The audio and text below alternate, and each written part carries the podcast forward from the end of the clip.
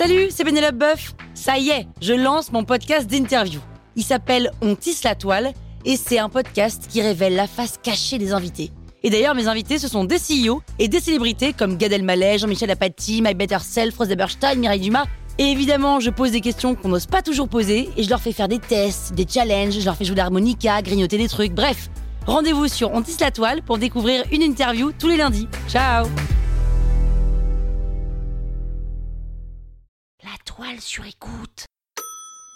Le cauchemar de Johann Heinrich Fussli, Fussli comme les céréales euh, du petit-déj? Vous écoutez Krusty Art, le podcast qui parle d'art sans en faire des tartes.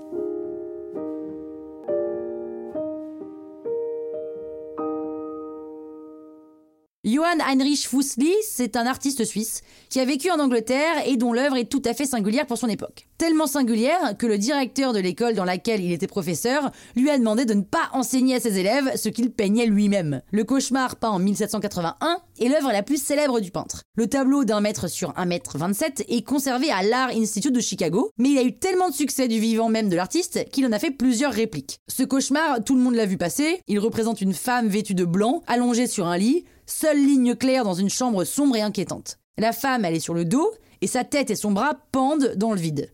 Tout chez elle est d'une blancheur spectrale, et elle semble plus évanouie qu'endormie. Et l'horreur, elle vient du fait qu'un démon est assis sur sa poitrine.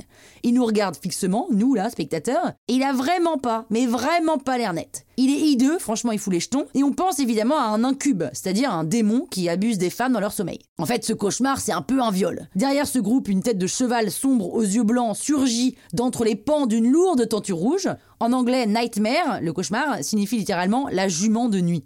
On aurait donc là une personnification du cauchemar que fait la jeune femme. Le tableau est étrange autant qu'inquiétant, hein, c'est ça qui est très très fort. Il représente également une rupture dans l'histoire de l'art, parce qu'à l'époque où Fuseli réalise, on nage en plein classicisme. L'auteur du cauchemar, c'est en effet le contemporain de David, par exemple, l'homme qui ne jure que par l'antiquité, l'anatomie, l'harmonie des compositions, le portrait idéalisé ou encore la peinture d'histoire. Fuseli, lui, a fait de Shakespeare son maître. Il est grand amateur de théâtre et la littérature est une de ses principales sources d'inspiration. Le folklore populaire l'intéresse aussi beaucoup, et c'est de cet univers que sort le démon assis sur le ventre de la femme. La grande innovation de Fuseli vient de ce qu'il peint quelque chose qui n'existe pas. La scène sort entièrement de son imagination et elle s'affranchit complètement du réel pour plonger le spectateur dans un monde fantastique.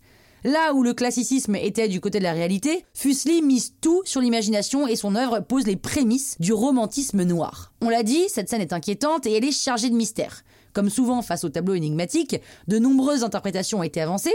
L'une d'elles veut que la femme soit une représentation d'Anna Lanholt dont le peintre était amoureux. Et dans cette perspective, le démon serait l'artiste lui-même. À moins que, vu comme il nous mate là, le démon soit une représentation de nous, spectateurs, et de nos désirs inavouables. Mais bon, moi je pense que c'est le peintre, hein, parce que je ressemble pas du tout à ça. Mais alors, euh, pas du tout, du tout, du tout. Croustille, hein? Sur écoute.